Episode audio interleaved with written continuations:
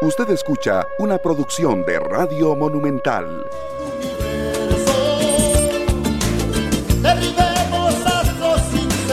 Días, muy buenos días, Costa Rica.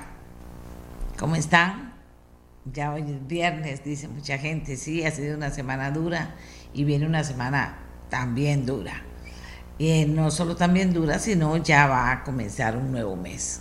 ¿Cómo se va el tiempo? Déjenme contarles o recordarles que en Costa Rica, tras el decreto que busca evitar que los usuarios de trámites deban ir a obtener información de otras instituciones de la administración que ya están disponibles en otras entidades, las municipalidades están interesadas en hacer convenios para utilizar esta metodología.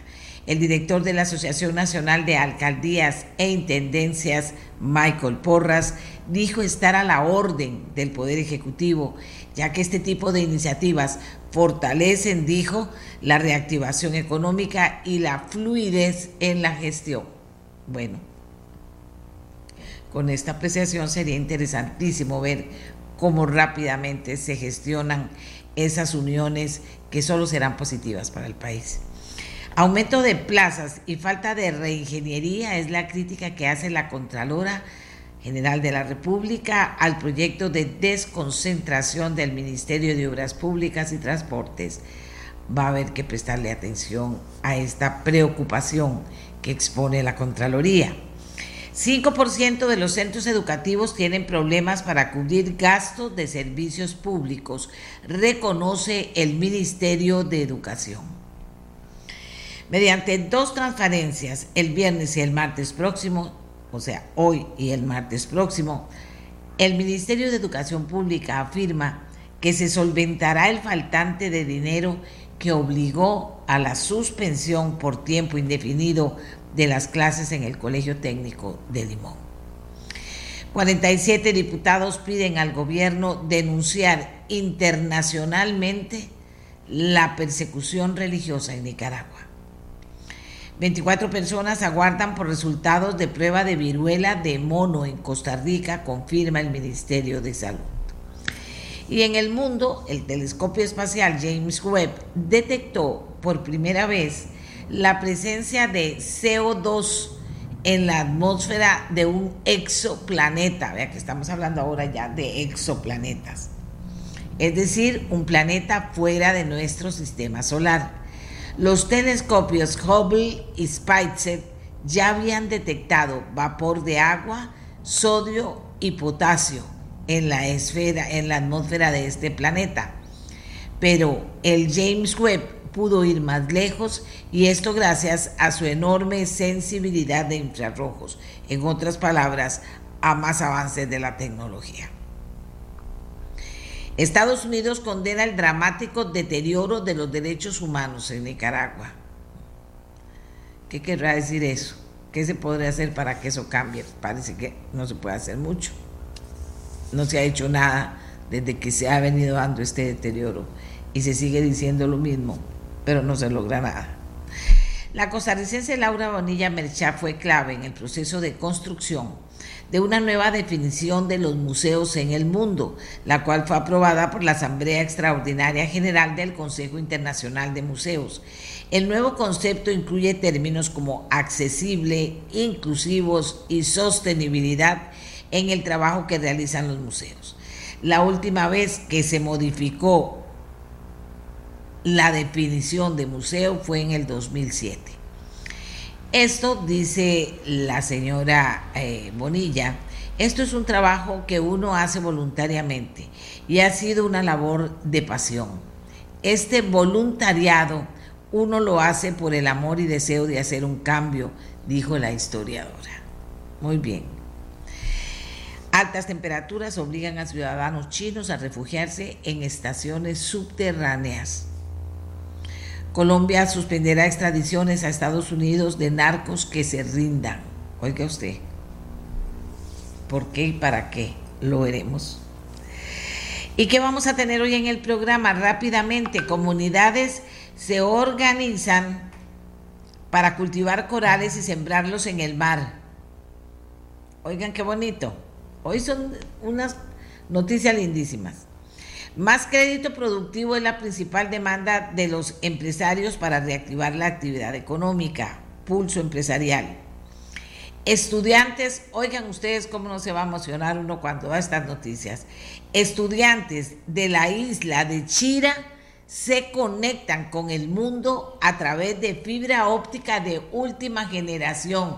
Sí, eso pasa aquí en Costa Rica, una isla, un pedacito de tierra de un poco más de 40 eh, kilómetros, con 1.600, 1.200 personas viviendo allí, que va a tener esa enorme posibilidad y que van a ser sus jóvenes en las escuelas, en el colegio, los que logren tener este acceso al mundo.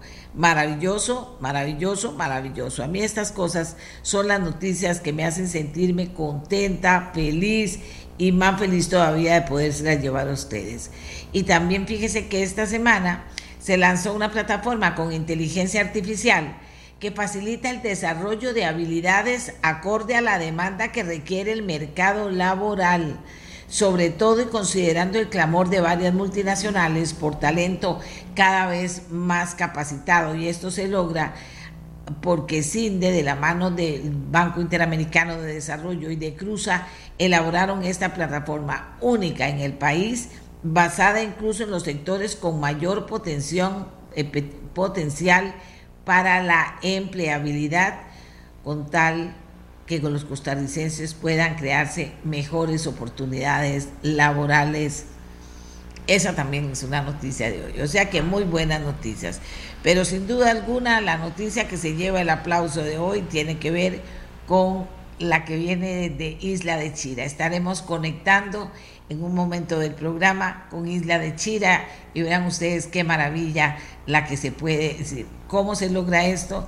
Delecable lo propicia como parte de su responsabilidad social, lo propicia, lo apoya y lo hace una realidad hoy en Isla de Chira. Así que vamos a estar muy pendientes. Pero ahora a la noticia que más eh, interés causó cuando la presenté, porque el teléfono lo apagué, bueno, voy a encenderlo, porque comienzan a entrar, desde la mañana comienzan a entrar muchas llamadas. ¿Cuál sería, dice usted? Bueno, sin duda alguna, otra de las, todas son importantes hoy, otra de las noticias que es muy importante en el programa. Comunidades se organizan para cultivar eh, corales y sembrarlos en el mar. Sámara, una comunidad que cultiva corales y hoy vamos a conocer el proyecto Corales en Sámara.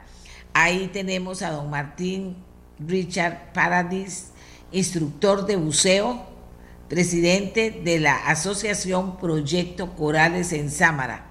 También a Rodolfo Ugalde, biólogo marino, docente del área de submarinismo.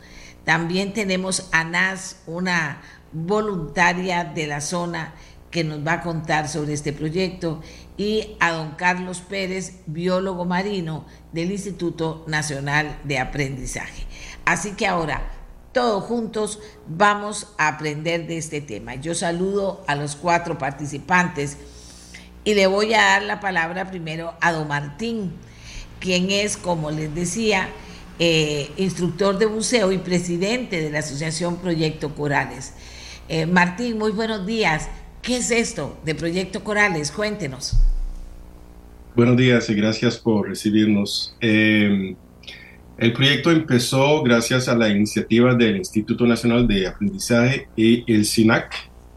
Eh, se acercaron a nosotros en 2017 para empezar el primer plan piloto a nivel comunal.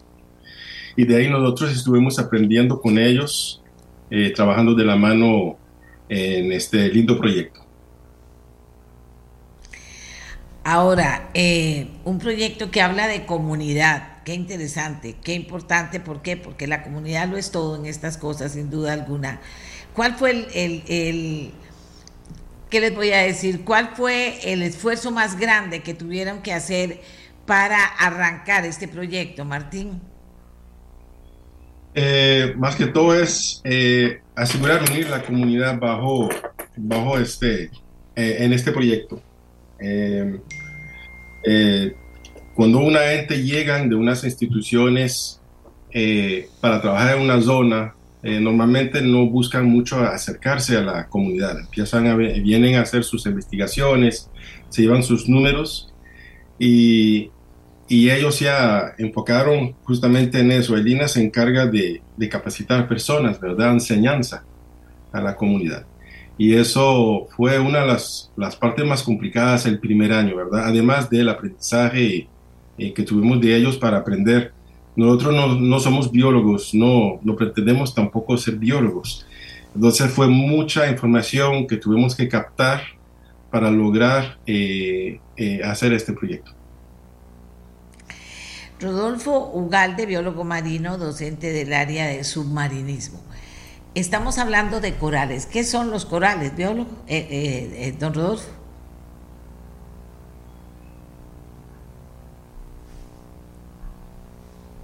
¿Aló?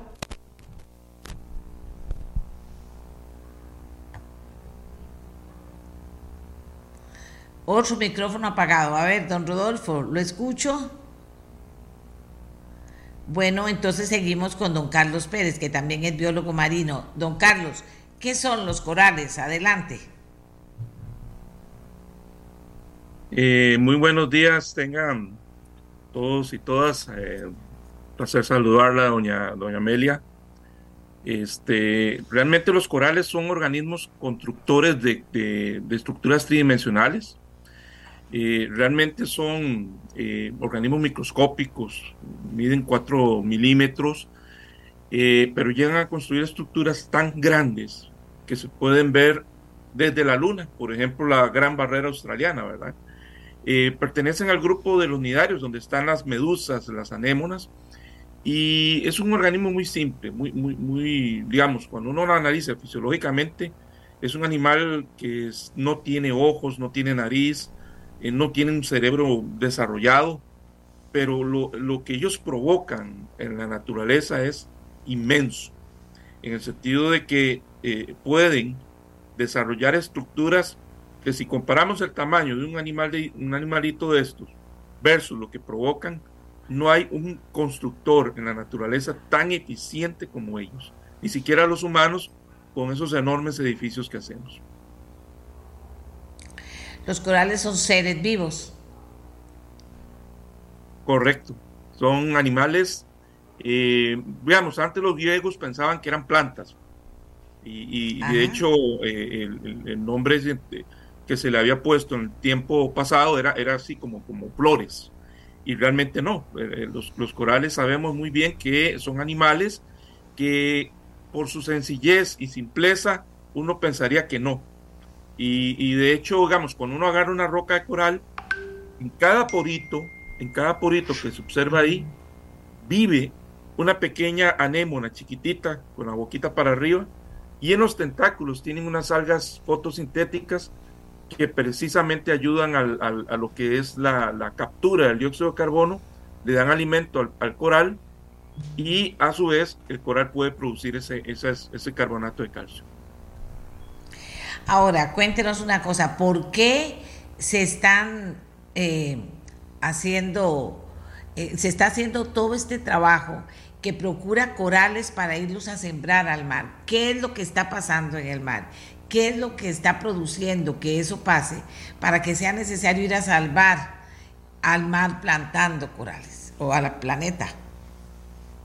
Sí, muy buena la, pregunta, doña Amelia, porque realmente la preocupación es enorme. Se está perdiendo el 30% a nivel mundial de corales eh, de hecho, ya organismos internacionales han mandado una alerta de que tenemos que hacer algo por ellos, porque eh, los corales están sufriendo, primero que nada, la muerte por contaminación de las aguas marinas, también la sedimentación, las partículas de, sedimento que caen sobre ellos, lo asfixia y este, eso provoca que ellos blanqueen inmediatamente. Cuando un coral está blanco, blanco, quiere decir que se murió. Además, tenemos la extracción de peces, porque si sacamos peces dentro de un arrecife coralino, vamos a ver inmediatamente un desequilibrio en el funcionamiento del arrecife coralino. Entonces, esos, esas cosas llegan a provocar que eh, los corales comiencen a morir irremediablemente en el mundo.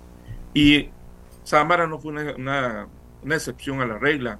70%, 80% de los corales murieron y entonces gracias al área de conservación Tepisque del MINAE nos eh, hacen la invitación de que hagamos ese proyecto allá, fuimos a hacer el monitoreo y detectamos que efectivamente ya lo que había provocado el daño ya se había minorado bastante y entonces pudimos implementar este proyecto allá gracias a la participación de, de la comunidad, ¿verdad? Bueno, y a lo interno del INA, pues obviamente eh, de don Marco Acosta, don Efraín Muñoz, gente que nos apoyó mucho para, para poder poner en marcha, bueno, y también por ahí don Leo Leonel Castillo, que nos han ayudado mucho, doña Sofía Ramírez también, que nos ayudaron mucho para poder poner en marcha este, este, este proyecto.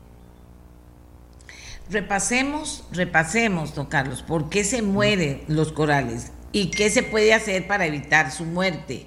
Y lo otro, el, después hablamos del tema de sembrar corales. Sí, eh, entonces... No sé si está bien usado el término. No, no, está bien. está bien porque realmente la técnica lo que hicimos fue imitar a lo que hacen los agrónomos con, con los viveros. E, es lo mismo, ¿verdad? Exacto. Entonces, entonces, este, la preocupación viene porque los corales están muriendo por la contaminación marina, sedimentación, extracción de peces, destrucción por, algunas artes de pesca, incluso eh, mucho tiene que ver este, las famosas redes de arrastre que ya por dicha desaparecieron, pero que eh, se pueden volver a, Vamos a ver que no sean en zonas donde haya corales. El tema es que la, la, principal razón de la destrucción o la desaparición es sedimentación. ¿Por qué? Por la deforestación que está ocurriendo allá arriba en las montañas. Y la contaminación, que no necesariamente es in situ, no es en la misma zona costera, sino que hay que recordar que mucha de esa contaminación viene de las ciudades. Y entonces, si realmente queremos salvar a los corales y ayudar al ecosistema marino, como un todo, no solamente los corales, eh, todo comienza desde nuestro hogar, desde allá arriba en la montaña, desde allá arriba en las ciudades, eh, en las urbes, desde no lanzar basura, desde usar jabones que no tengan mucho nitrato, fosfato, que sean biodegradables, eh, no reforestar las cuencas. Todo eso va a ayudar mucho a que los corales no, no se nos mueran, ¿verdad? Muchas gracias, muy claro, muy claro. Que dicha que la gente entiende que vea que es responsabilidad nuestra siempre, que algo tiene que ver con, con que si vamos cambiando esa cultura, nosotros también podríamos ayudar en este esfuerzo eh, que, se hace de procurar viveros de corales para luego los sembrarlos al mar. Nash es una voluntaria del proyecto. Háblenos de este proyecto. ¿Cuál es el trabajo que realizan, Nash? Nashly, buenos días por estar con nosotros. Buenos días, muchísimas gracias por tenernos acá. Pues el proyecto tiene distintas funciones dependiendo de la fecha, dependiendo de lo que se quiera trabajar con la comunidad. Muchas veces se pueden realizar siembras, otras limpiezas de playa comunitarias. Durante las siembras lo que hacemos pues es partir en, en una embarcación y acá el trabajo de los voluntarios más que todo es mantener los corales con una salubridad, con una temperatura adecuada porque son muy sensibles. Entonces pues los ubicamos en unos baldes con agua de mar, con herramientas especiales para medir la salinidad y acá siempre vamos a usar el uso de guantes para manejarlos. Entonces pues inicialmente se ponen los corales en unos tendederos esto se realiza con unas líneas de nylon. Se dejan unos meses bajo el agua, controlados, monitoreados.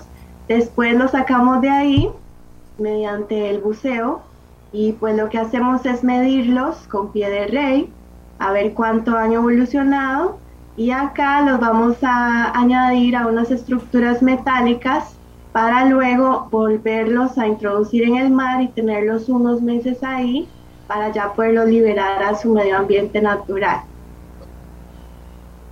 Qué belleza, qué belleza. Me dicen que ya está Rodolfo ahí. ¿Fácil o difícil este trabajo? ¿Fácil o difícil? Rodolfo, cuéntenos.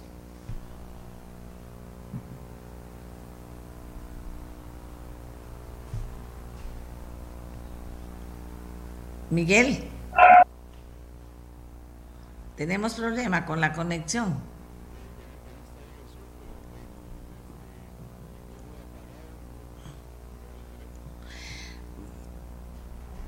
Bueno, voy a darle a Miguel el teléfono de Rodolfo a ver qué pasó con Rodolfo porque lo tenemos ahí en el Zoom, sin embargo no hemos podido que nos escuche y que responda eh, las inquietudes que tenemos. Volvemos con don Martín. Un proyecto sin duda bien interesante, ¿verdad? Un proyecto maravilloso. Mm, yo diría que no hay palabras, para que no sonaran vacías las palabras, la verdad es que no hay palabras para decirles de qué se trata. Por eso es bonito oír a quienes están trabajando en este proyecto. Eh, Martín, a ver, ya sabemos cómo se hace, ya sabemos qué son los corales, ya sabemos cómo se hace. Eh, en la práctica sí, estamos hablando como de un vivero de corales que luego llega, se pone, se sostiene y se libera para que vayan a dónde. ¿Cómo es esta parte del proceso, Martín? Eh, sí, todo sucede en el mar, ¿verdad? No, no tenemos ningún vivero fuera de, del agua en estanques, sí, sino que trabajamos en el mar. Como eh, lo comentó la compañera, ¿verdad? La idea es crecer los corales, fragmentos pequeños de más o menos unos 2 centímetros en unas estructuras, unas maternidades eh, que parecen tendederos de ropa. Eh, los vamos a dejar ahí hasta que alcancen un tamaño en promedio de 10, 12 centímetros. Y eso puede durar más o menos entre 6 y 8 meses para que lleguen a, estos tamaños. Y eso va a depender siempre del, del, mar, ¿verdad? El Pacífico se llama así, pero no es tan específico como parece. Entonces, eh, podemos durar un poquito más, un poquito menos en el tiempo para crecerlos. Después, como le, eh, le comentó la compañera, vamos a tomar estos corales y los vamos a meter en el arrecife rocoso o en estructuras metálicas, dependiendo de la zona donde los vamos a hacer. Los vamos a trasplantar y es ahí donde ellos van a terminar su vida. La idea nuestra es acercar eh, algunas colonias de corales que tienen una genética diferente porque se reproducen entre sí, ¿verdad?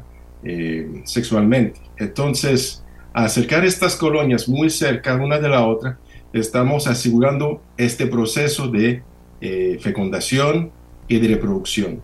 Es la idea principal que nosotros tenemos con este proyecto. Qué belleza, vea todo lo que estamos aprendiendo, vea todo lo que estamos aprendiendo, son seres vivos, cómo viven, eh, cómo se pueden eh, eh, hay, una cosa, Martín, importante. O sea, ¿los liberan ellos mismos, van y buscan los lugares o son en esos lugares donde ustedes los liberan, donde ellos se quedan?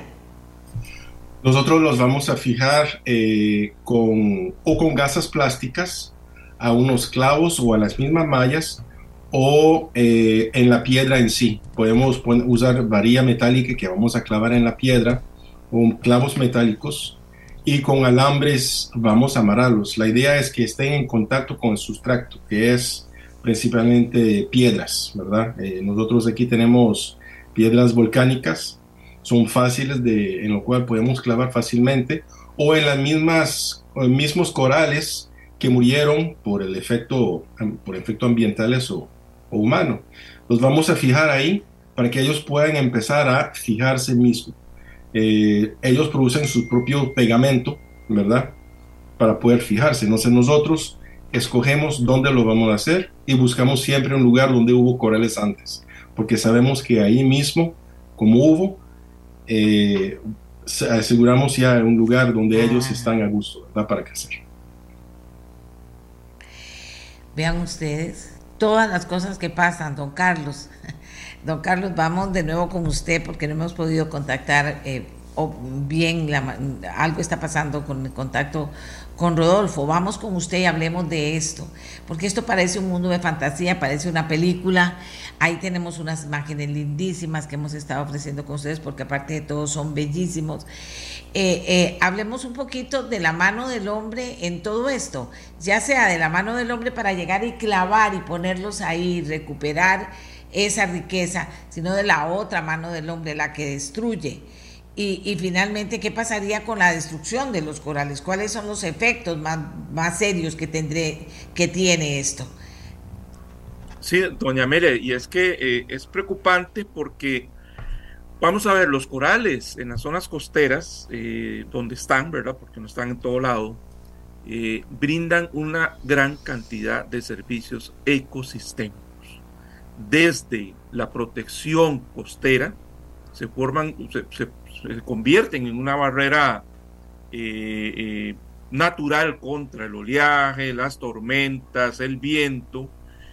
Además, los, los corales generan diversidad biológica comparable a los bosques tropicales lluviosos. Y vea qué maravilloso, nuestro país tiene las dos cosas tiene los dos ecosistemas, tanto los bosques tropicales lluviosos como los arrecifes eh, coralinos. Por otro lado, eh, los corales dan un soporte, un, sustento a la actividad pesquera y a la actividad turística. Es algo maravilloso ir a ponerse un equipo snorkeling y, o, bucear y andar ahí viendo todo eso que está bajo el agua eh, es algo lúdico, es algo, un contacto directo, porque estás viendo la vida ahí directamente, no la estás viendo en un televisor o en un video, lo estás, la estás viviendo, la estás sintiendo ahí. Entonces, eh, eh, es una actividad que definitivamente se beneficia de lo que los corales brindan. Además, son productores de arena blanca.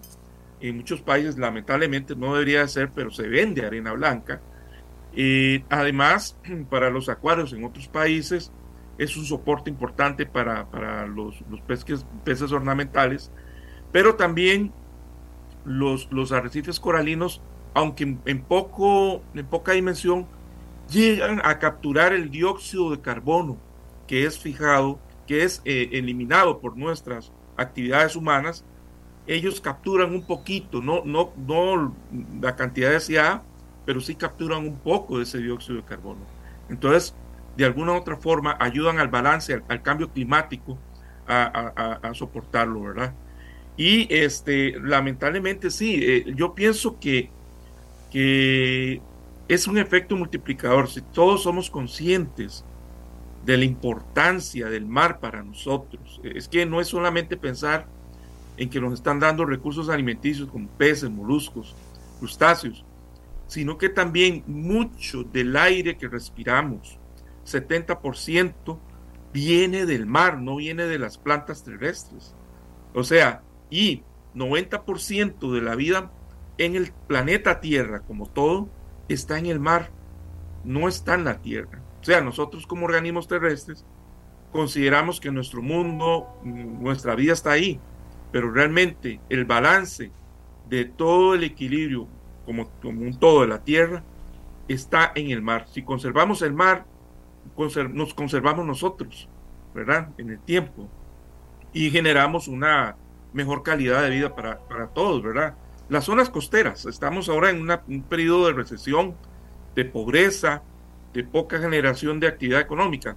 Proyectos como estos que Don Martín, ENAS han adoptado, eh, pues es un estímulo precisamente para que eh, eh, personas dejen de contaminar, de destruir y que más bien se nos hagan de este lado del, equipo, ¿verdad? Y que nos ayuden más bien a restaurar. Nosotros brindamos, eh, ahí don Martín puede hablar un poquito de eso, de, tours para que la gente que, que no está familiarizada con el tema conozca un poco sobre los corales. Estamos hablando del proyecto Corales de Playa Sámara, aquí en Costa Rica, y estamos viendo imágenes también de cómo ellos eh, eh, manejan el tema de los corales, de, prepararlos, de ponerlos en las piedras, de clavar para que estén ahí, de poner el, clavar para que se puedan sostener ahí, de toda esta maravilla que luego se transforma en un espectáculo maravilloso. Don Rodolfo, ¿cuál ha sido su experiencia? Buenos días.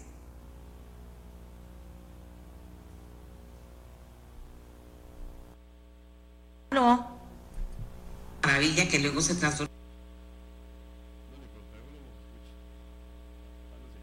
No, no, hay, hay, alguna situación difícil ahí, mejor cancelemos esto. Eh, don Martín, le quería preguntar, eh, ¿cómo se mantiene este proyecto? ¿Cómo se sostiene? Porque no solo hay mucha gente trabajando, supongo que voluntaria, usted nos cuenta, pero también supongo que todo esto lleva costos importantes. ¿Cómo se mantiene el proyecto? Eh, por los primeros cuatro años ya prácticamente fue la comunidad que aportó, ¿verdad? Nuestra economía, eh, como instructor de buceo, aporté la embarcación, eh, los equipos de buceo.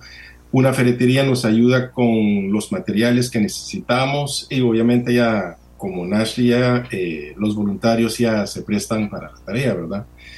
en los últimos seis meses hemos elaborado una actividad económica turística y eso gracias por el aporte de Costa Rica por siempre que nos ayudó a desarrollar este proyecto, ¿verdad? Y que financió ya también el desarrollo, que se llama Coral Experience. Entonces la gente viene por un costo de 60 dólares y vienen a trabajar con nosotros. El sistema que hemos desarrollado para los tendederos eh, eh, vienen en dos partes, la estructura que está bajo el agua y las líneas que nosotros instalamos en la embarcación y vamos a instalar ya los corales con la gente que vienen a participar y después tomamos las líneas, se las vamos a colocar en el mar. Y ahí sí estuvimos empezando a generar ya eh, nuestra propia economía, ¿verdad? Para poder empezar a trabajar, porque no es solamente ir a instalar y quitar eh, corales para trasplantarlos, como vieron en los videos, eh, tenemos que ir a limpiar y quitar las algas. El problema de las algas es que si crecen mucho, van a empezar a competir para la luz, entonces los corales empiezan a dejar de crecer o simplemente mueren. Pero sí, eh, eh, es así que nosotros hemos logrado ya llegar a, sustentar ya el proyecto económicamente. ¿Ves? Qué belleza. No, no, si hoy es un día inspirado para mí, por lo menos, por las cosas que vamos además, a Además, si me permite eh, añadir un poquito, algo más, también tenemos la adopción de corales, que eso sí todo el mundo puede participar de su, desde su casa, ah, ¿verdad? Eh, donde pueden, aquí, eh, pueden adoptar un coral por 25 dólares eh, y así nosotros lo que hacemos es poner un coral a, esta persona con su nombre y reciben también un certificado digital, como que ellos participaron de forma indirecta al, al proyecto. Eso es súper importante y es accesible para todos para ayudarnos ah, sí, voy a hablar con mis hijos para que, para que podamos nosotros eh, patrocinar estos, este tipo de, de, ideas que, que, son buenas porque van a producir más acción y actividad y mejor. Vamos a ver, Nashley, cuéntenos un poquito más de su experiencia. Hay gente que dice, ¿de dónde sacan los corales? ¿Cómo hacen para comenzar a prepararlos para luego ir a plantarlos? Bueno, pues en este caso, los corales ya se encuentran en el mar. Mucha gente cuando va a la playa tiene la posibilidad de interactuar con ellos cuando ya están muertos. No sé si han visto estos pedacitos de coral blancos, desteñidos, que se encuentran en la arena. Estos no son los corales con los que trabajamos, sino más bien son unos corales bien coloridos, son hasta un poquito babosos y pues están en el mar. Entonces son pedacitos que se toman de corales más grandes que están saludables, otros hitos que encontramos pues en el fondo del mar que están plenamente saludables para trabajar directamente con ellos. Entonces, pues siempre usando guantes, lo que se hace es cortar con una pinza, con una tijera especial, un fragmentito y ya después él empieza a crecer naturalmente. No todos tienen Em, la posibilidad de supervivencia, es muy importante, generalmente tienen como un 80% de, de nivel de supervivencia. Entonces, pues a medida que ellos van creciendo, ya empiezan a, desarrollar más, más resistencia a su condición climática y ecosistema y ya después de ahí es que se realiza el trasplante. Muchas veces decimos, gracias Nashley, muchas veces decimos dónde se va la plata de nosotros los costarricenses. Y cuando vemos que esta es una iniciativa que toma el INA y el SINAC, sin duda alguna, dice, qué maravilla que puedan hacer eso. Además que al final se vuelve esto eh, eh, sostenible con la misma actividad, además que se logra que voluntarios estén permanentes ayudando a sembrar el mar de vida nuevamente, don Carlos. Sí, doña Amelia, de verdad que es una alegría muy grande. Viera la, la, expresión de la gente cuando se baja del tour. Eh, se lo voy a poner así, sienten que salvaron al planeta. Es una, un rostro, pero transfigurado, ¿verdad? Es una, eh, por eso le pusimos Coral Experience, porque cuando empezamos a hacer las pruebas piloto, notamos eso, que las personas se bajaban como que definitivamente habían salvado el mundo con un pequeño acto. Y de eso se trata precisamente, que ellos lleguen y, que pues obviamente conozcan el proyecto, que participen activamente que esto no es un trabajo exclusivo de biólogos, de científicos, que también las personas en general pueden participar bajo, obviamente, la tutela nuestra. Nosotros estamos ahí siempre dándoles eh, información a primera mano, diciéndoles cómo se deben manipular las cosas. Y de esta forma hemos ido avanzando y, ya tenemos corales bien grandes en, de hace dos años en, la zona de Cangrejal, ahí mismo en Playa Sámara, bien desarrolladitos ya, eh, eh, gracias a estos esfuerzos eh, donde han participado distintas, distintos actores, distintas fuerzas vivas de la comunidad y pues obviamente también del, del Estado, ¿verdad? Porque es una cosa muy bonita en el sentido de que mientras políticamente hablan de que el sector público, el sector privado, en la calle yo veo lo contrario, yo veo un esfuerzo armonizado en, en por dicha de la naturaleza, donde el sector público y el sector privado se han entendido maravillosamente y hemos logrado crear cosas increíbles gracias a estas hermosas e importantes alianzas.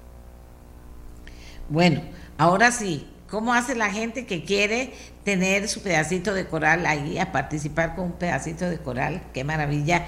¿Qué hace la gente que quiere apoyar de alguna manera? ¿De qué manera sería posible? A ver, Martín, díganos para que no se nos vaya el tiempo y nos deje y dejemos sin contarle a las personas que quieren hacerlo cómo hacerlo. Eh, una forma sencilla. Nosotros tenemos Simple Móvil, entonces ya pueden hacer su, su pueden patrocinar o, adoptar un coral vía este medio, ¿verdad? El número es el 86717272 y ellos nos envían eh, un, mensaje a este mismo número. Nombre, pueden poner el nombre que quieran, el nombre de ellos mismos, un ser querido, ¿verdad? Eh, y nosotros nos aseguramos ya poner el coral. Obviamente eso no sucede de momento, ¿verdad? Eh, tenemos momentos donde lo hacemos, ¿verdad? Pero sí, les llegará ya un mensaje como que ya el coral está puesto, una foto y la certificación, el certificado digital. Esa es la forma más eh, fácil. Si se quieren acercar a nosotros para el evento eh, de Coral Experience, nosotros ya vamos a publicar en nuestra página web las próximas fechas donde ellos pueden venir eh, y reservar su espacio, ¿verdad? Que normalmente vamos un, más o menos 23 personas ya pueden acompañarnos. Eh, dice que si tienen alguna página para poder ver más de su trabajo. Sí, tenemos la página de Facebook, que es Proyecto Corales. Eh, la misma eh, en Instagram, Proyecto Barabajo Corales. Y la página web, que es proyectocorales.org donde ya pueden encontrar toda la información. Que es Nashley, por cierto, ya que maneja estas páginas, ¿verdad? Muchísimas gracias, compañera. ok, no, lindísimo. lindísimo. La gente está motivada. 8671-7272. 8671-7272. Este fin de semana con mi familia vamos a... Eh, eh, vamos nosotros a participar. El primer coral va a llevar el nombre de mi mamá. porque ella estaría feliz viendo todas estas cosas y diría, qué bonito que la gente puede llegar a hacer eso y ayudarle a la vida del planeta. Aquí alguien pregunta, don Carlos, ¿a qué profundidad están las estructuras? Eh, ¿Cómo miden el crecimiento del coral? Qué buena pregunta. Definitivamente las personas que nos están escuchando y viendo están enganchadas con, lo que estamos hablando. Porque eh, sí, efectivamente, para, para cultivarlos ocupamos una profundidad de 10 metros. La estructura de jardinería debe quedar a la mitad, eh, de tal forma que marea baja quede como a 2 metros de superficie. Y este, realmente ya cuando están listos para sembrar, ya la profundidad puede ser mayor, ya el coral listo eh, puede, puede colocarse, eh, digamos, a, mayor profundidad. Los corales eh, pueden estar a 20, 40 metros de profundidad sin ningún problema. Pero, digamos, para la cuestión de hacerlos crecer, lo mejor es por tenerlos a, una profundidad de 10 metros. esto se hace por, por, por dos razones, doña Amelia. La idea es porque el coral naturalmente va a crecer, pero va a crecer muy lento, un centímetro por año. Pero entonces si lo ponemos en, esa, en ese vivero, eh, ahí no hay competidores, no le está cayendo sedimento, las corrientes limpian fácilmente cualquier contaminación. Eh, quitamos el coral de, de, las zonas donde hay coralíbulos, peces o, algún otro organismo que se come el coral, lo dejamos, por decirlo, lo llamamos un hotel cinco estrellas, lo, lo ponemos a comer bien, alimentarse bien, y él va a crecer rapidísimo. O sea, de, un centímetro de un año pasa a 15 y cuidado que más, 20 eh, centímetros, póngale, eh, por año, ¿verdad? Es un crecimiento exponencial, es, enorme, ¿verdad? Y quería tal vez eh, aclarar algo muy importante. nosotros damos un curso de, jardinería de corales en el INA, es totalmente gratuito. Claro, el requisito es eh, pues tener un proyecto o estar cerca de un proyecto de jardinería con los permisos debidos y todo, y que la persona sea open water. Don Rodolfo Vargas, que lamentablemente no se pudo integrar, me acaba de escribir que, tiene muy mala señal en el lugar donde está. Él es la persona que, da el curso, dura eh, tres semanas, el INA da todos los recursos, eh, da los equipos de buceo para poder llevar el curso, la embarcación y todo y damos un certificado Aquí, Perfecto. Dice, ¿qué sustancias dañan más a los corales? Inclusive he oído que los bloqueadores solares los perjudican, pero ¿qué sustancias dañan más a los corales? Bueno, muchos, especialmente el jabón convencional, porque los jabones convencionales tienen nitrato y fosfato. Eso estimula el crecimiento de las algas y si, bueno, escuchamos a Don Martin diciendo que las algas compiten con, el coral y pueden asfixiar al coral. Eh, entonces los jabones convencionales son terribles, pero también en los hidrocarburos.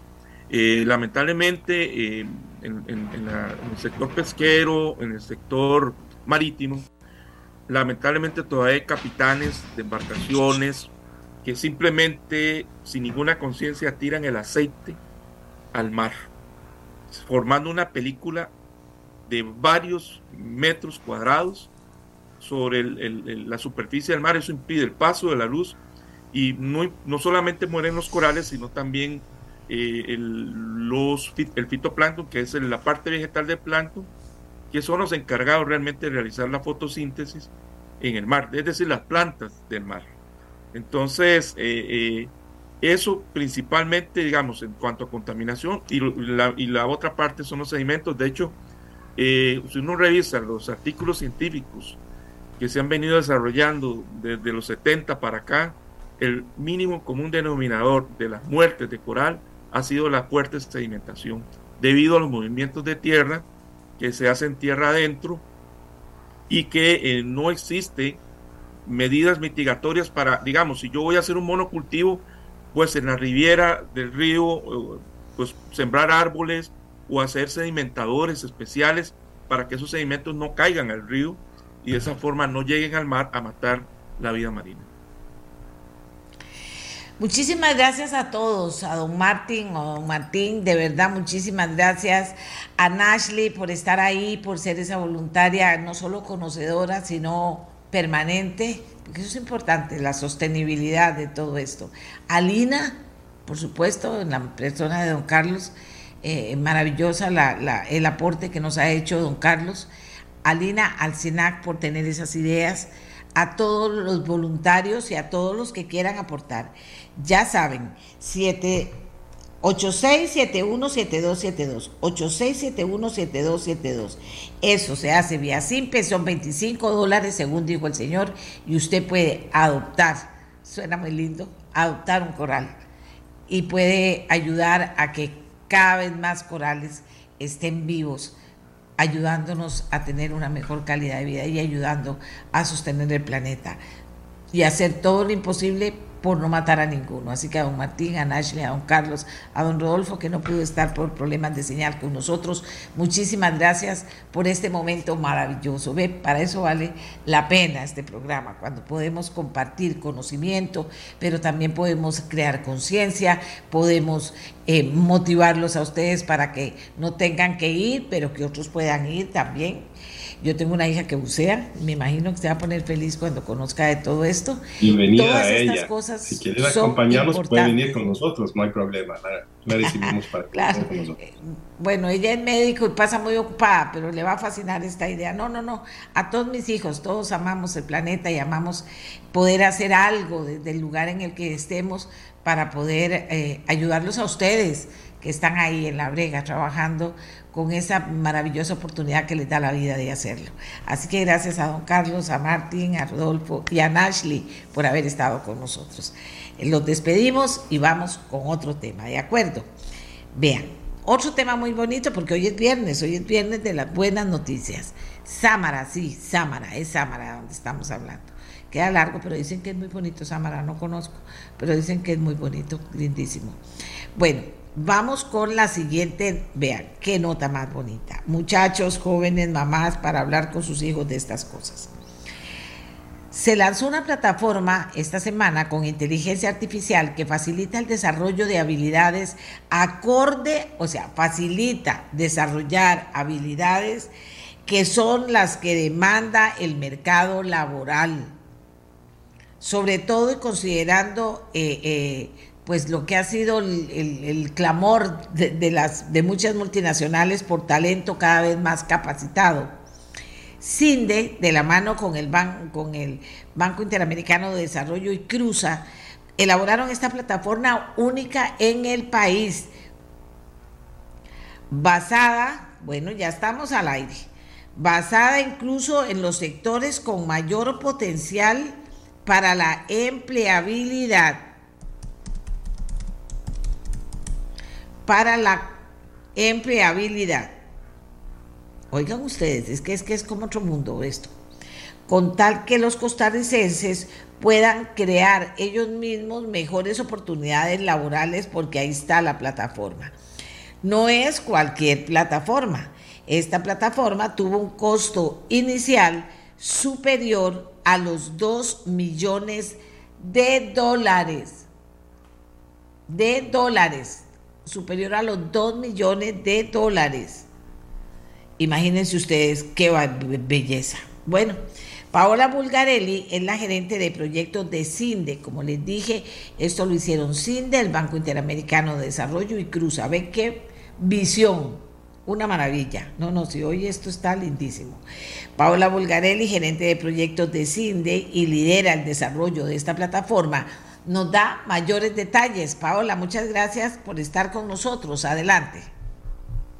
Hola, muy buenas tardes, doña Amelia. Muchas gracias por, el espacio, como dice usted, para, hablar de buenas noticias, ¿verdad? De cosas, de cosas buenas de, de, esta plataforma que, tal y como usted lo mencionó, en alianza con el Banco Interamericano de Desarrollo, su Oficina de Innovación y Cruza, junto con CINDE tenemos tres años de venir, de venir trabajando y pues que ya dichosamente está abierto al público para poder desarrollar esas habilidades que hoy se requieren, no solo en el mercado laboral, sino en la vida, porque el concepto de aprendizaje está cambiando. No solo aprendemos para emplearnos, sino que aprendemos para la vida. Entonces es una oportunidad eh, diferente, innovadora, eh, que estamos presentando en nuestro país y que pues viene a, a tratar ¿verdad? de nuevo de brindar opciones diversas de aprendizaje para las personas en nuestro país. Vamos a ver cómo funciona. La plataforma eh, funciona a partir de interacción, ¿verdad? Usted mencionaba que tiene pues un motor de inteligencia artificial, eh, la persona a través de ciertas interacciones, información que le da la plataforma, tales como por ejemplo nuestra experiencia en educación, nuestra experiencia laboral y una interacción que yo siempre explico como si fuese Netflix, me van presentando habilidades, me van presentando puestos, me van presentando sectores y yo voy escogiendo si, si me interesa, si me gustaría aprender, desarrollar un poco más eh, sobre esto, que esta información que me están presentando y a partir de ahí me da recomendaciones ¿Qué me va a recomendar la plataforma? La plataforma me va, a recomendar formas cortas complementarias de aprendizaje. Esto quiere decir que me puede recomendar, si bien es cierto, una ruta de aprendizaje, una certificación, una especialización, también me puede recomendar una red social, también me puede recomendar un podcast, porque algo que estamos trabajando este concepto innovador es el hecho de que las personas expandamos un poco mejor nuestro, nuestra percepción del aprendizaje. El aprendizaje no solo sucede en el aula, la realidad hoy en día nos demanda ¿verdad? que estemos constantemente invirtiendo en aprendizaje continuo, aprendizaje complementario. Entonces, lo que buscamos es darles opciones a las personas que no son solo opciones eh, gratuitas, también hay opciones que tienen apoyo financiero, hay becas, hay programas con descuentos, ¿verdad? Entonces, es un lugar donde convergen muchas opciones eh, de formación cortas, complementarias, que tienen que ver hoy en día con las necesidades que tenemos en el mercado.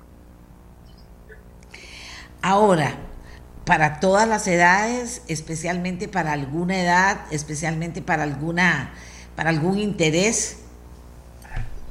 Eh, es para todas las edades, eh, recomendamos a partir de los 15 años, ¿verdad? Porque ya es un momento en el que pensamos a, a, dibujar un poquito nuestro, nuestro futuro, qué carrera nos gustaría estudiar, si tenemos un oficio que nos interesa es para todas las edades, al contrario, invitamos muchísimo. Eh, tenemos casos ya, ¿verdad?, de experiencia de personas mayores de 45 años, de 40 años, ¿verdad?, que han podido utilizar la plataforma. Súper importante, ¿verdad?, que la plataforma eh, le habla a todas las personas, no hay un perfil específico que nos interese, lo que nos interesa es que las personas en el país podamos desarrollar esa cultura de aprendizaje autogestionado, esa cultura de aprendizaje eh, continua, ¿verdad? Que nos va a permitir únicamente estar actualizado con lo que está pasando. Eh, comprender, ¿verdad? También, por ejemplo, si analizamos nuestros números de desempleo, las personas que ya estamos llegando a cierta edad, ¿verdad? Los 40 años para arriba, eh, más bien estamos más forzadas a continuar aprendiendo, ¿verdad? Si queremos una pensión de calidad, si queremos, pues, poder tener, ¿verdad? Ese, esa, esa etapa de descanso después de tantos años de trabajo, es cuando más conocimiento debemos tener. Entonces, es un proyecto que, de nuevo, busca insertar a Costa Rica en la economía del conocimiento, en donde la moneda del futuro es lo que sabemos. Y, y, eso ¿verdad? requiere de nuevo una actualización. Tal cual actualizamos el celular, se actualiza ¿verdad? nuestro conocimiento. Entonces, eh, una plataforma de registro gratuito, para que de nuevo ponga la invitación de todas las personas que ingresen, que interactúen, que descubran, que hagan las evaluaciones, que, que es información que solo les va a servir ¿verdad? para complementar su búsqueda de empleo, su profesionalización de alguna, de alguna habilidad o por qué no, ¿verdad? Simplemente cosas que nos interesa aprender nuevas eh, hoy en día. Ahora, ¿cómo hago para ingresar? Para ingresar a la plataforma, doña Amelia, eh, bueno, acá podemos, tenemos las redes sociales, ¿verdad? En Facebook pueden estar eh, FutureUp CR, en Instagram también. La página es www.futureup.com ¿verdad? Vuelvo a resaltar que es una plataforma de registro gratuito que a partir de mis interacciones me va a hacer recomendaciones. Algunas recomendaciones pueden ser gratuitas, otras pueden ser opciones de financiamiento, otras pueden ser becas, pueden tener descuentos y muy importante que esta plataforma no solo tiene una interfase para las personas, también tiene una interfase para empresas y aliados estratégicos donde la interacción que tienen las empresas es básicamente lectura, leer qué está pasando en el mercado, las habilidades, cuáles son los intereses que están desarrollando las, las personas e igual poner a disposición la, la, oportunidad, ¿verdad? Si somos una institución académica, si somos una, una organización no gubernamental que generamos contenido, que generamos programas de educación, pues también contactarnos, ¿verdad? Porque estamos buscando presentar las mejores opciones para las personas en el país.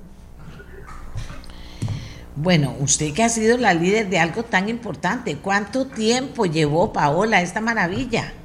¿Cuánto tiempo este proyecto, eh, Este proyecto tiene ya un poco más de, tres años, ¿verdad? Un proyecto que, que yo, bueno, liderándolo, si, si rescato algo, es nuestro concepto al inicio al producto que estamos entregando el día de hoy eh, cambió mucho y cambió por la necesidad de las personas en el país.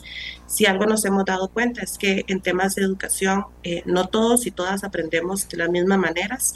Eh, la educación después de la pandemia inclusive pues se ensanchó, ¿verdad? Su brecha, quien tiene acceso a la conectividad tiene un nivel de educación, quien no lo tiene tiene otro. Entonces, también buscamos, ¿verdad?, usar la tecnología y la educación para cerrar brechas sociales en nuestro país. Estamos hablando que hoy el tema de aprendizaje, educación, de las problemáticas mundiales más grandes, que si queremos trabajar la pobreza, que si queremos trabajar qué está pasando con el cambio climático, que si queremos trabajar alianzas públicas-privadas, eh, la columna vertebral de todo eso es la educación. Entonces, entonces, eh, ha sido un reto muy grande, eh, una plataforma tan innovadora, tan diferente que no se encuentra inclusive en otros, en otros países, eh, que busca una estrategia de talento nacional.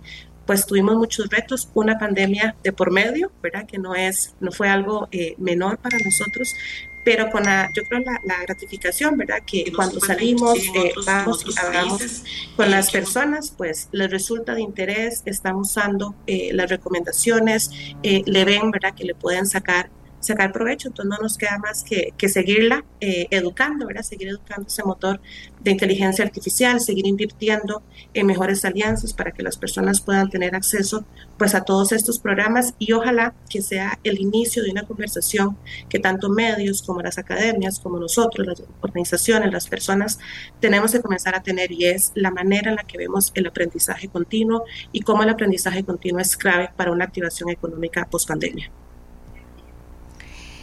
Bueno, muchísimas gracias a Paola Bulgarelli. Eh, definitivamente, todo un talento ella, definitivamente haber tenido este logro es un gran, enorme logro apoyado por equipos, apoyado por gente, apoyado por dineros importantes, dos millones de dólares no es cualquier cosa, pero es una oportunidad, solo Costa Rica dispone de ella, porque así es este país maravilloso y así está el talento de este país.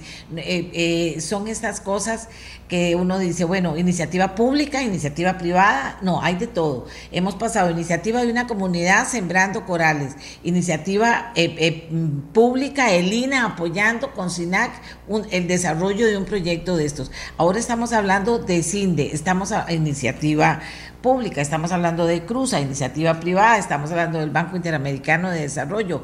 Son iniciativas diferentes, proactivas las que puedan hacer, las que pueden lograr estas cosas. Y por eso felicito a Paola por haber pensado en esa necesidad que había y por haber desarrollado una respuesta a esa necesidad inmensa que hay con un criterio clarísimo de hacia dónde vamos.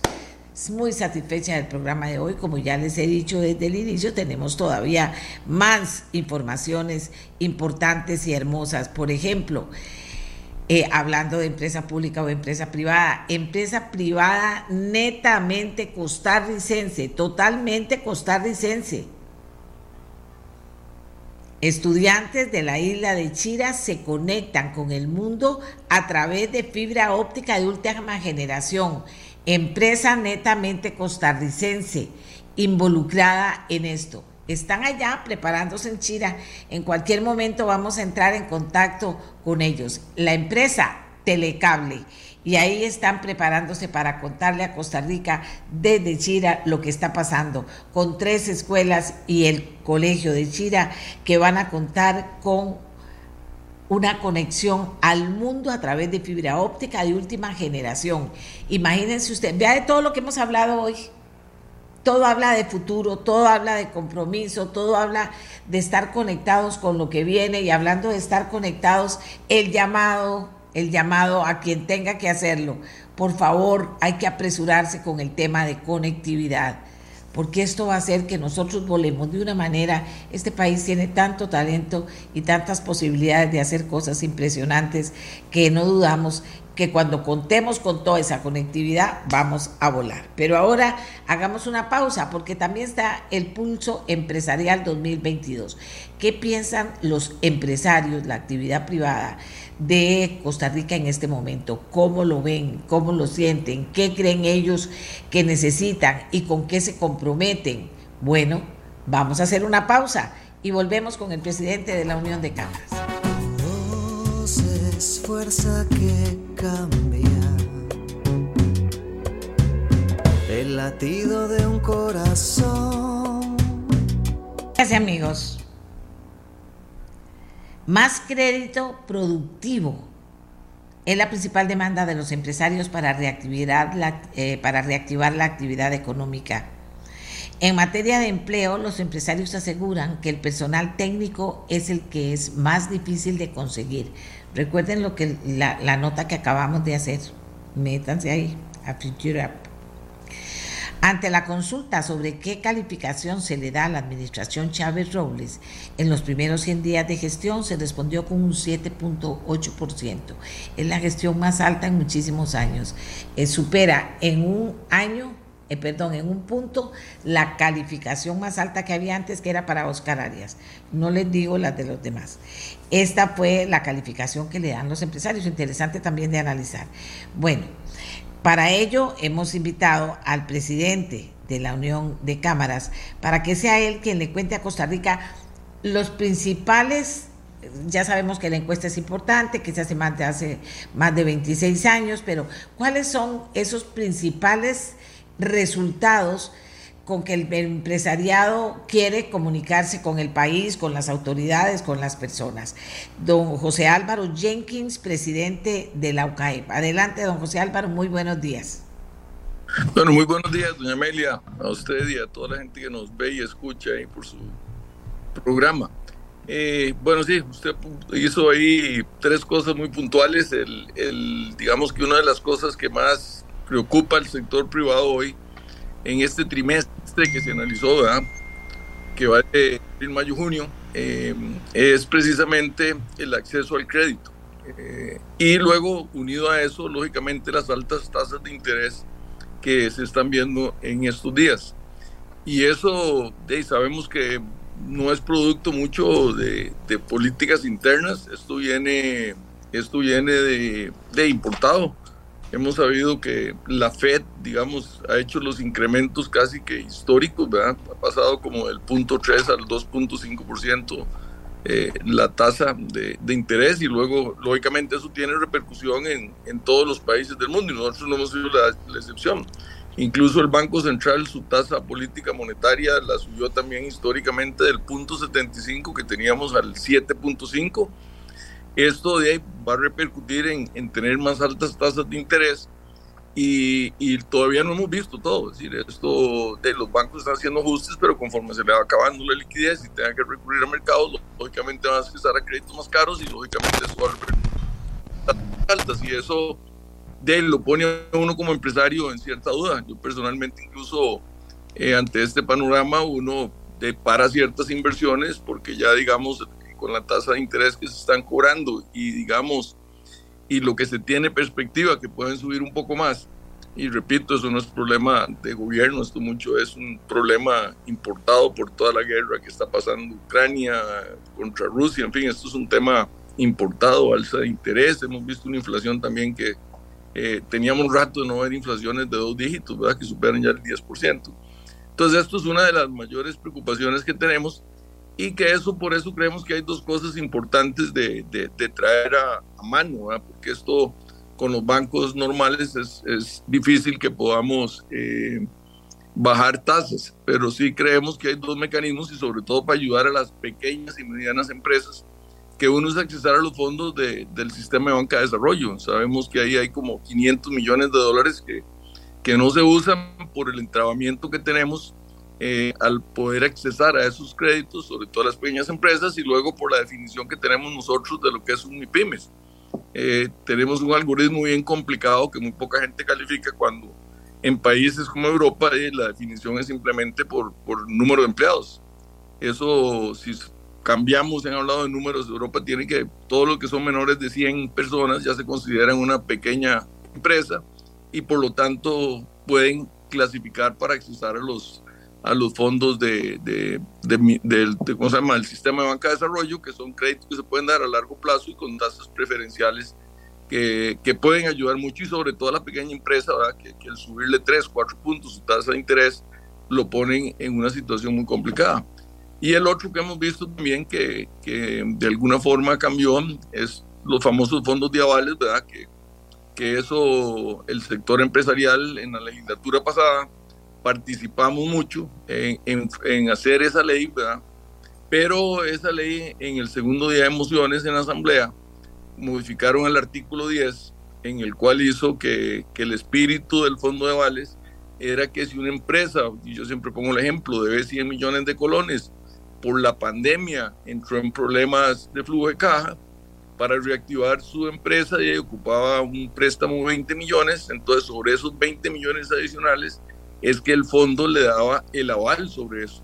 Sin embargo, metieron una moción, eh, doña Yoleni León, eh, en el segundo de emociones, donde hizo que el, el, fondo de avales le diera el aval sobre los 120 millones de, de, colones. Entonces eso nosotros lo hemos hablado hoy con, con Nogue, incluso con el presidente, y estamos de acuerdo en que si eso se mantiene así, no era el espíritu original de la ley, y de ahí no tiene sentido, pero sin embargo eso se puede volver a retomar, sobre todo con la situación que estamos viviendo, es, es volver a modificar el artículo 10 a como estaba, y este fondo de avales, lógicamente, le va a dar también respiro, sobre todo a empresas pequeñas que están en problemas, en el cual puede accesar también a fondos eh, eh, digamos, a una tasa muy preferencial y más baja. Entonces creemos que esos son dos mecanismos que podemos reactivar y, y ¿cómo se llama? Y lograr que se puedan prestar dineros a tasas bajas y, y a largo plazo.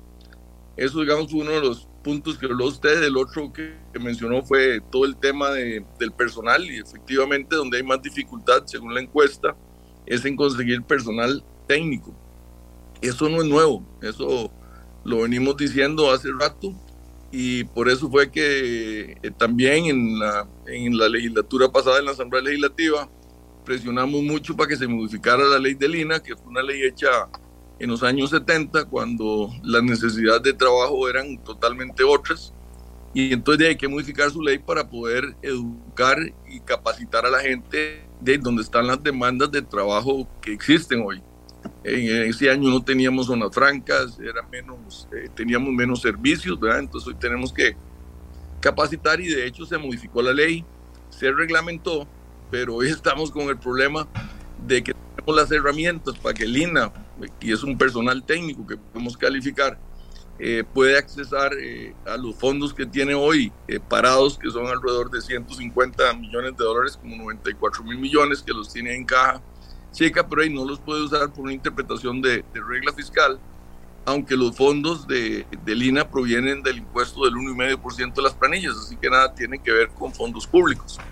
Hemos estado hablando con el presidente Lina y, y el mismo con el mismo presidente de la República para ver cómo, cómo hacemos para que esos fondos se liberen y eso, liberando eso con las nuevas herramientas que tiene Lina, de se pueden empezar a dar becas para que la gente estudie, no necesariamente en el INA, ¿verdad? puede dar becas eh, para que puedan estudiar en el TEC, puedan ir a cualquier universidad, llevar cursos de contabilidad o cualquier otro tipo de educación, entonces eso le permite dar becas. Otro que le da es que los fondos se pueden usar para, para fomentar la educación dual, es un proyecto que pasó, pero el monto que quedó, que se debe pagar a la persona que hace educación dual, de hace posible que, que en, en, empresas pequeñas y medianas no tengan esos fondos y, y entonces limita mucho la educación dual en, en, estas personas. Entonces de eso le da fondo para subsidiar este monto y poder fomentar la educación dual, que eso es bien importante eh, en la capacitación de la gente. Y el otro es que le permite hacer acuerdos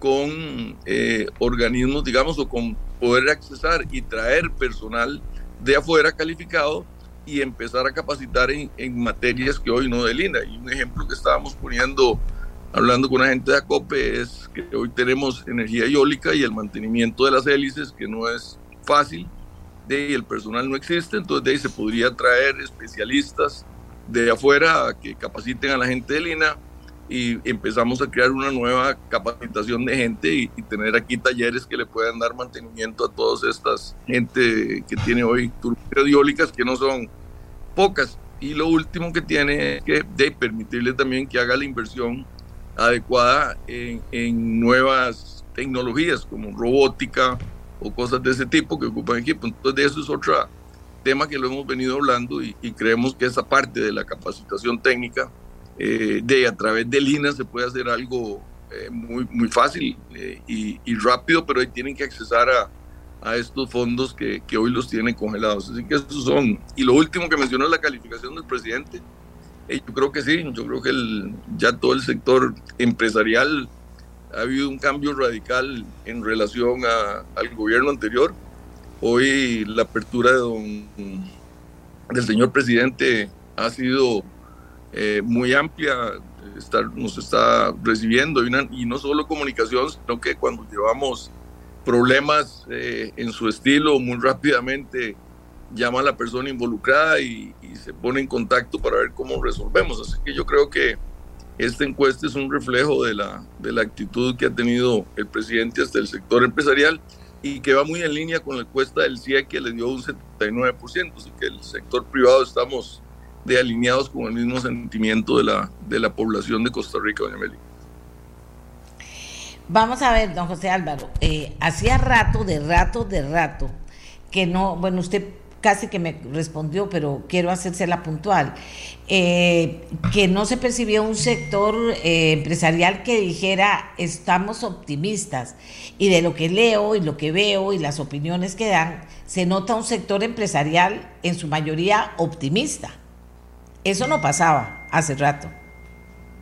Así es, no, no, efectivamente yo creo que el optimismo también viene de, con la confianza. Yo creo que si hay eh, eh, confianza, y lo hemos dicho siempre, eh, de ahí uno como empresario, de ahí está más anuente a hacer inversiones en el país y lógicamente las inversiones de ahí crear más fuentes de trabajo y reactivar la economía. Entonces yo creo que la confianza es un factor fundamental ¿verdad? Eh, eh, en el crecimiento de la economía del país, porque el, el, único que puede hacer eh, crecer la economía del país es el sector privado. El que puede generar más trabajo de es el sector privado. ¿verdad? Entonces, de, mientras más confianza se tenga y, y, más optimismo se tenga sobre el futuro del país, yo creo que eso hace que, que la misma economía se vaya reactivando poco a poco y, y, inversiones que uno tenía, digamos, sosteniéndose por el ambiente que estábamos eh, eh, y la poca confianza que generaba el presidente anterior, hoy creo que la situación ha dado un giro de 180 grados. ¿verdad? Así que efectivamente, eh, yo creo que hacía rato, como bien lo mencionó usted, no se veía esta confianza en un presidente ni, ni digamos, un optimismo que, que en el presidente. Claro que hay situaciones que también te ponen a dudar, como lo mencioné anteriormente, pero nada tiene que ver con, con la actitud, que es el tema de, una situación mundial donde te empiezan a subir tasas de interés, donde hay una inflación del 10%, donde se te encarece todo. Hoy la nación lo decía, de ahí la persona ya empieza a consumir menos, eso hace que de la economía también se desacelere un poco. Son temas, pero es otro tema muy diferente a, la confianza, porque pasando este tema con una desconfianza del presidente, eso es como una tormenta perfecta. Así que yo creo que hoy podemos trabajar en temas como el que hemos hablado del sistema banca de desarrollo, volver a ver si creamos un fondo de avales y poder acceder al sector privado, eh, acceso a un crédito, digamos, a, a largo plazo y a, y a tasas eh, un poco más bajas que las que estamos viendo hoy en, los, en el sistema bancario nacional. Don Álvaro, pero un sector eh, privado optimista, yo sé que estamos viviendo situaciones extremas en muchos sentidos en el campo de la economía, pero eh, optimista significa también que incide directamente en propiciar abrir empleo, no en contraer el empleo.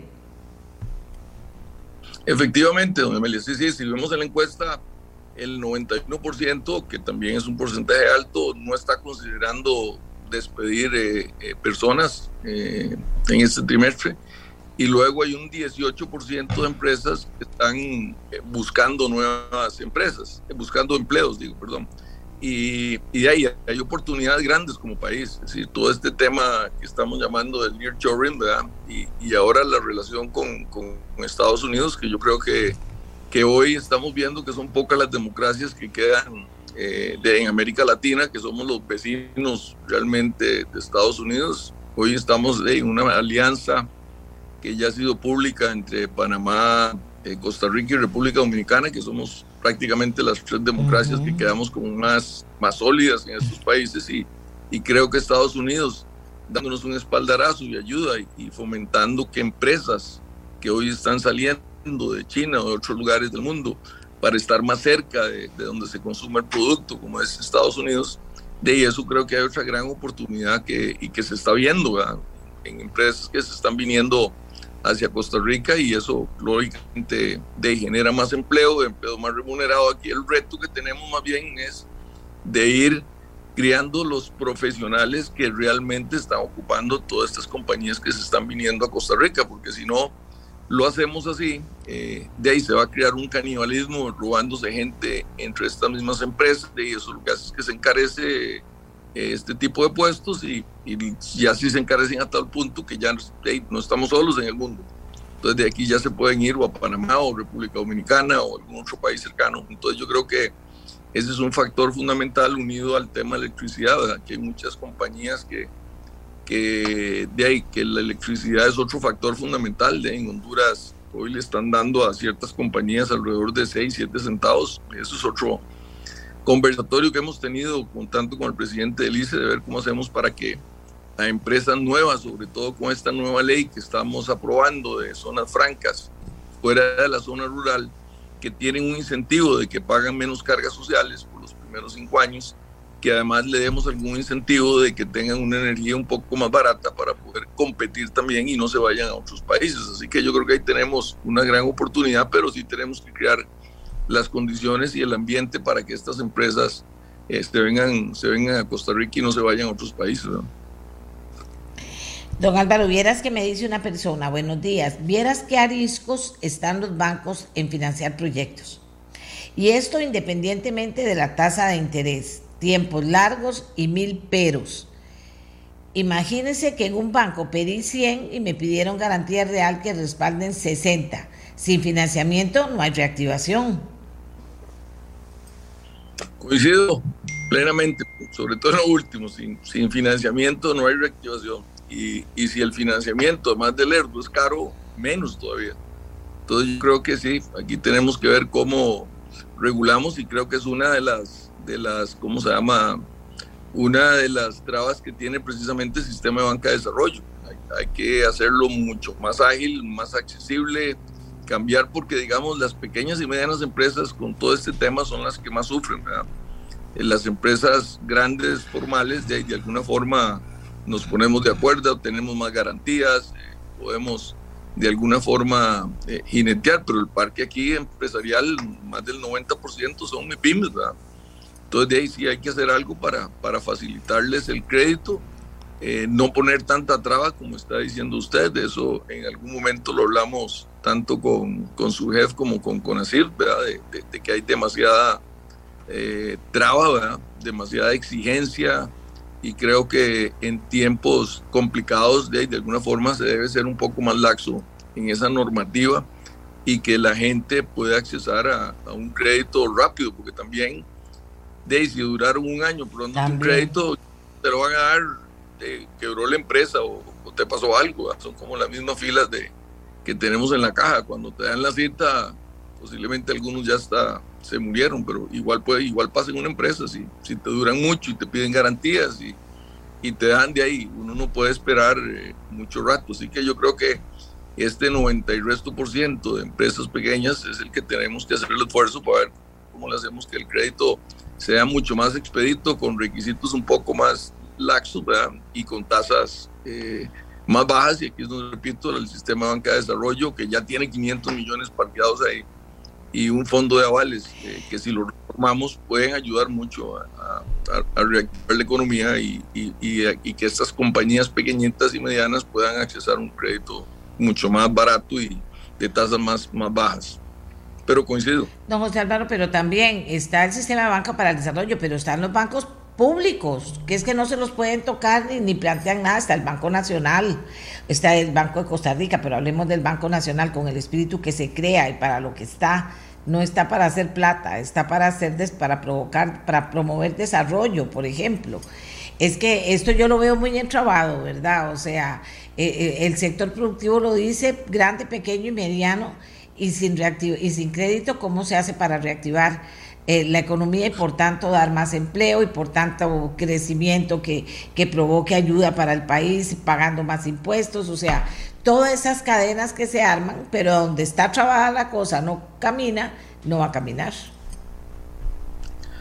Doña Amelia, eh, pucha, coincido también. Eh, y sobre todo en bancos del Estado y también por experiencia propia, si, si, hay, un, si hay bancos que son lerdos en aprobarte y pedirte garantías y los comités de crédito pasen un comité a otro y, pucha, son los bancos del Estado cuando precisamente eh, es lo que usted dice, de los bancos del Estado nacieron e incluso tienen una, yo, yo estuve en, en la directiva por tres años del Banco Nacional en, en, cuando Oscar Arias fue presidente y uno de los pleitos de eso, decir, mire, aquí de ahí, la finalidad de un banco del Estado precisamente es fomentar créditos a empresas un poco más bueno y oiga lo que me están oiga lo que me están diciendo aquí. La parte del sistema de banca para el desarrollo que tiene oportunidad de mejora es precisamente la gestión oiga la gestión de los bancos públicos, donde los bancos públicos aún no están en sintonía con la realidad del país. No es cierto que hay 500 millones parqueados, están en manos de los bancos del Estado, que son los que deben colocarlos, y, los privados. Pero estoy hablando de los bancos del Estado ahorita, eh, eh, don Álvaro, es que no se los puede tocar pero, pero ellos también debería, o sea, debería haber una presión con nombres y apellidos para que esto, por eso le digo, se desentrabe. Si la plata de banca para el desarrollo está en la gestión de los bancos públicos y eso no está en sintonía con lo que usted nos está diciendo, pues entonces la gente va a decir no sirve la banca para el desarrollo, no, no sirven los bancos que no se sintonizan y no aprovechan esa plata que ya la tienen. Ok, no, no, de, acuerdo, para entrar un poquito en detalle, y, lo digo porque yo, yo uso un poco, no yo, pero, pero los productores, digamos, asociados a mi compañía, que son pequeños, eh, yo lo uso porque el sistema de banca de desarrollo efectivamente no presta directamente a, a, bancos, es un banco como segundo piso que presta a través de bancos privados o bancos del Estado. Lo que pasa es que, hablando con bancos y, y lo he vivido en experiencia propia, es tanto los requisitos que le piden para poder dar un crédito a un pequeño productor, que es lo que me decían eh, gente de los bancos, mira, yo pierdo más tiempo tramitando y los requisitos que me piden para poder prestarle 5 millones a, un, a una empresa pequeñita que a una empresa que me pide 6 millones o 7 millones de dólares, ya tengo menos trámite que, que prestar. Entonces, mis ejecutivos tengo que tener una flota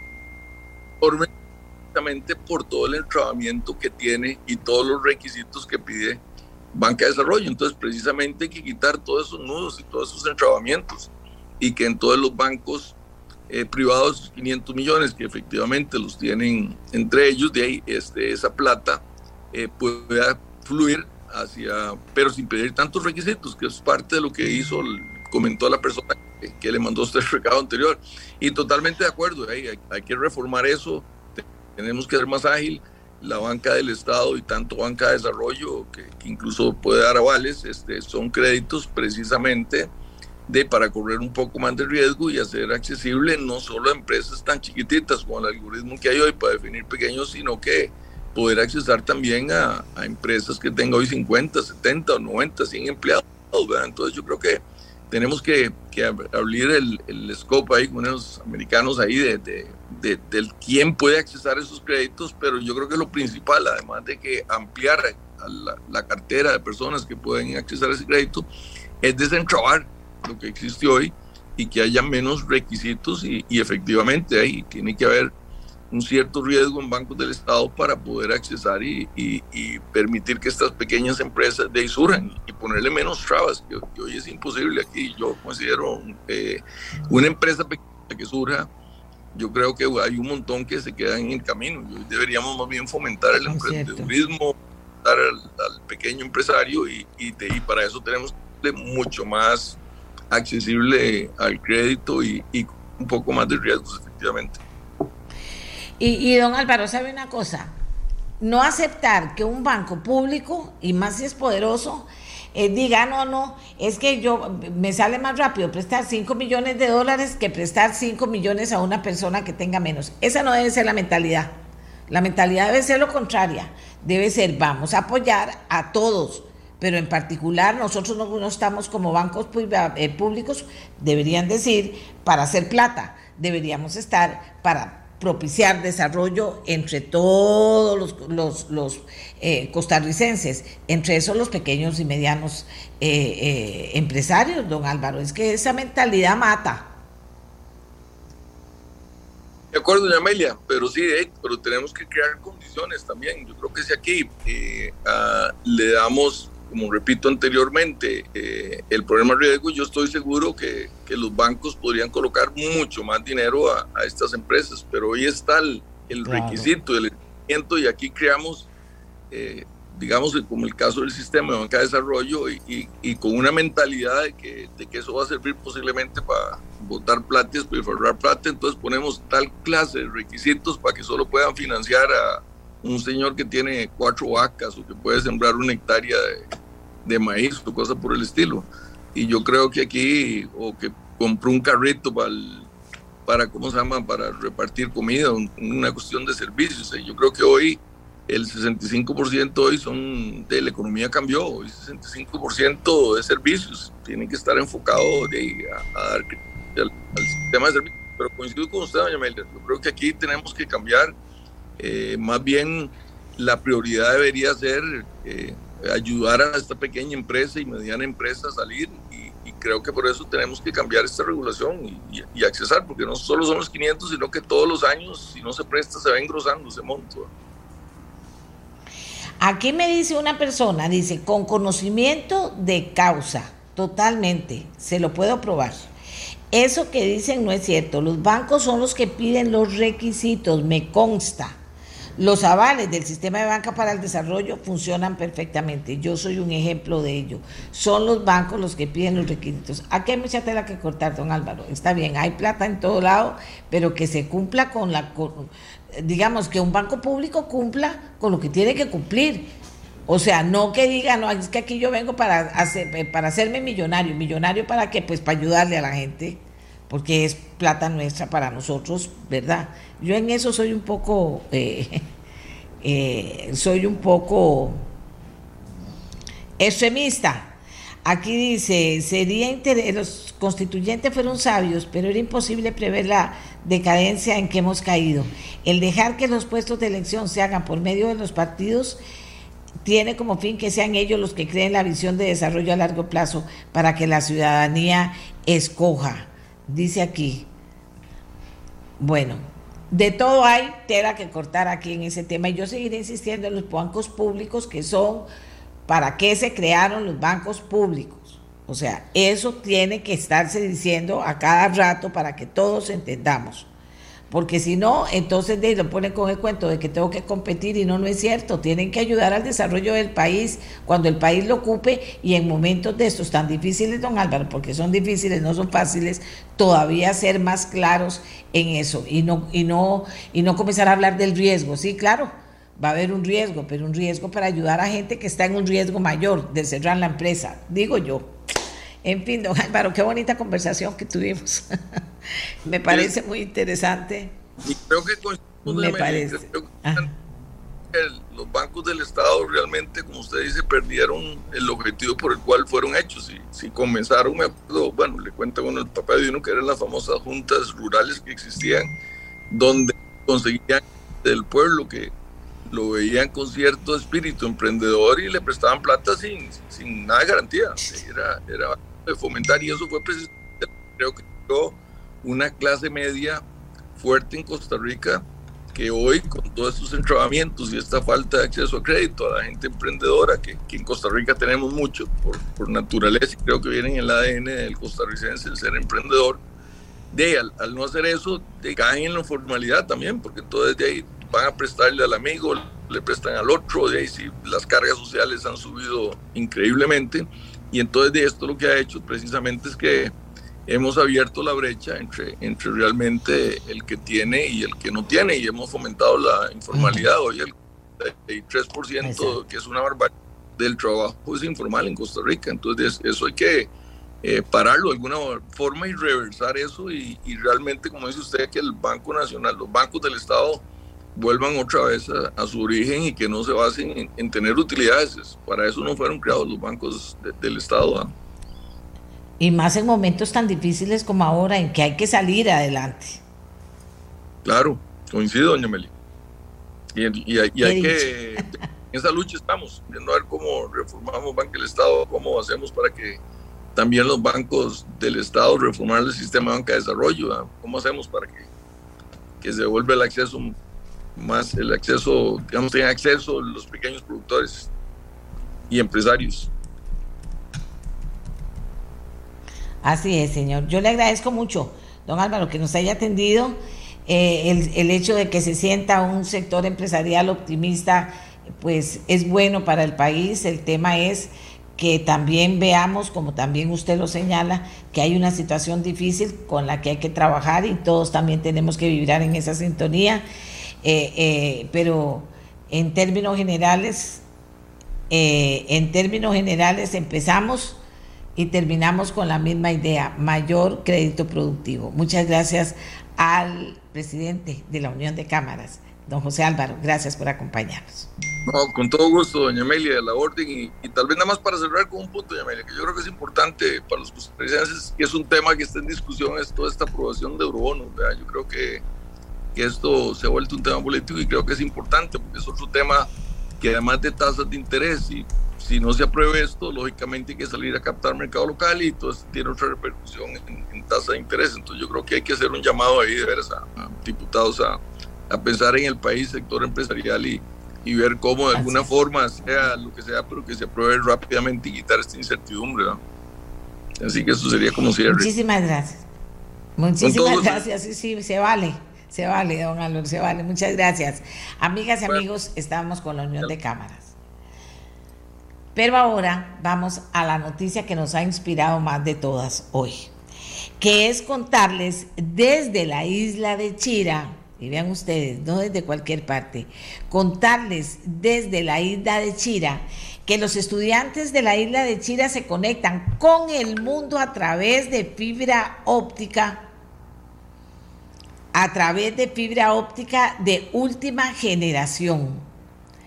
La empresa es Telecable, es de origen totalmente costarricense habilitó conexiones con infraestructura de fibra óptica en tres centros educativos de la isla de Chira. Se trata de las escuelas de Bocana, de Montero y de Palito y del Liceo de Chira. La isla de Chira se encuentra en el Golfo de Nicoya, mide 43 kilómetros cuadrados y viven allí 2.600 personas. Qué bonito. Pero la isla de Chira ha tenido una historia en los últimos años de emprendimiento. Han querido salir adelante, han querido que su gente estudie, han querido que luego que terminen de estudiar ahí se vengan a estudiar a, a San José, carreras que se necesiten o que se vayan a estudiar fuera del país. Ha tenido un emprendimiento maravilloso. Las mujeres de Chira, que les mando siempre mi respeto y mi cariño, han hecho lo imposible por asumir tareas que inclusive antes no tenían las mujeres para poder sacar adelante a sus hijos. Chira es un país, es un lugar especial de este país, sin duda alguna. Entonces, por eso es que yo me ilusiono tanto con el tema de poder tener esta noticia en el programa. Ya casi vamos a contactar con don Rodolfo Apestegui, que es el gerente general de Telecable, para que nos dé detalles, para que allá mismo, desde la escuela, desde una de las escuelas, nos pueda contar de qué se trata esto, de que los estudiantes eh, se conectan con el mundo a través de fibra óptica de última generación. Eh, Don Rodolfo viene de camino, se los voy a contar, me encanta contar eso. Eh, el gerente general de Telecable viene en la lancha de camino, se baja en la lancha en tres minutos y en dos minutos más está con nosotros, listo para poder, eh, conectado, contarnos sobre esta importante eh, situación que se está viviendo hoy en Chira, que está de fiesta. Y aquí en nuestra voz estamos de fiesta con Chira. No tenga ninguna duda que estamos festejando el tema. Aquí tenemos muchos mensajes Vamos a ver, aquí está, aquí está, aquí está. Bueno, muchos mensajes sobre el tema de los bancos. Bueno, así es, hay que decir las cosas con verdad. Es que es muy bonito comer jamón. Hay que decir las cosas con verdad. Los bancos públicos son bancos de los costarricenses que tienen que pensar en el bienestar de todos, los grandes, los medianos y los pequeños. No se hizo para tener superutilidades y rajar con eso cuando mientras tanto hay muchas necesidades de crédito. También el tema de decir el sistema de banca para el desarrollo tiene muchos inconvenientes, está muy complicado para prestar la plata y por eso no se presta, no es cierto. Hay plata en los bancos públicos y privados para prestarla de banca para el desarrollo y no la prestan. Es la verdad. Si es mentira, llámeme y pruébeme que es mentira lo que estoy diciendo. No son mentiras. Entonces eso es lo que a uno le preocupa, eh, de, lo que a uno le preocupa de las cosas aquí en Costa Rica, ¿verdad? Que, que se comienza a decir algo, la gente se lo cree, entonces no hace nada, no hace ningún esfuerzo. Vea, se lo voy a decir así como me gusta decir a mí las cosas para que estemos todos claros. Es una burocracia tan impresionante la que hay en los bancos públicos y a los privados a veces se le está pegando también. Una burocracia duran en hacer las cosas de una forma que usted dice, ¿cómo puede ser posible que un banco dure tanto? Duran, ponen excusas, no se mueven como deberían moverse, eh, eh, eh, o sea, es una como que aquí en Costa Rica somos tan lindos, tan bellos, tan perfectos, que las cosas nos van a venir sin que nosotros pongamos las pilas. Y resulta que las cosas no, las cosas cuando usted se pone las pilas tiene mejores resultados que si no se ponen las pilas. Tiene resultados. Y de verdad, o sea, de verdad que es, que es difícil. Mire, o sea, aquí no se trata de ponerle nombres y apellidos, pero es que casi todos los bancos dicen, oh, santísimo Dios, que, que, porque ahora con el tema del teletrabajo o de la digitalización, también hacen lo que les da la gana. De ahí entra una persona a las nueve un banco, que es a la hora que abre el banco, y son las diez y media y está esperando todavía que lo atiendan. Eso no tiene sentido en una sucursal de un banco público algo está mal, digo yo. Y tienen un montón de cámaras que para medir el rendimiento de cada uno, y uno ve que hay personas en una ventanilla que duran 20 minutos y que hay, y que hay otros que por la misma gestión duran 20 segundos. O sea, hay que mover este país, hay que mover este país. Si no movemos este país, nos vamos a hacer unos lentos, por no decir de otra manera, unos lentos. Y tenemos en la público y en el privado, en la, empresa pequeñita, en la mediana, en la, más grande, tenemos que socar la línea. Tenemos que socar la línea y tenemos que trabajar duro y tenemos que hacer las cosas bien. Ahora, como comprenderá, también está el tema muy importante, muy importante, de que con esto que habilita el gobierno de eliminar los cuellos de botella y de que no tengan eh, y que no haya que ir a cuatro lugares a buscar algo cuando esos lugares están interconectados y son del gobierno, que ahora se unan las municipalidades y aquello va a ser maravilloso si se ponen las pilas, porque si la persona de la ventanilla que podría durar 20 segundos y decirle, sí señora, no se preocupe, eso ya está hecho, dice, venga en ocho días, ya estamos fregados. Estamos fregados porque así es la vida, hay que decirlo con todas las palabras. Y eso es lo que pasa. Faltan jefes, faltan gente que gerencie, falta gestión. Y ser jefe no es llegar y obligar a la gente a hacer nada, es que la gente cumpla con su trabajo. ¿Y por qué no hecho esto? ¿Y por qué no hecho lo otro? ¿Y qué pasó con esto? ¿Y qué pasó lo otro? Usted va a una oficina y ve a una persona que es súper trabajadora y ve a otro que está hablando por su celular.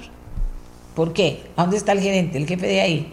Se supone que para el celular eh, no se habla por celular a la hora de trabajo y que si uno trabaja el otro tiene que trabajar igual, así, pequeñas chispitas estoy echando nada más de cómo es que nosotros, Santísimo Dios, hemos perdido el norte.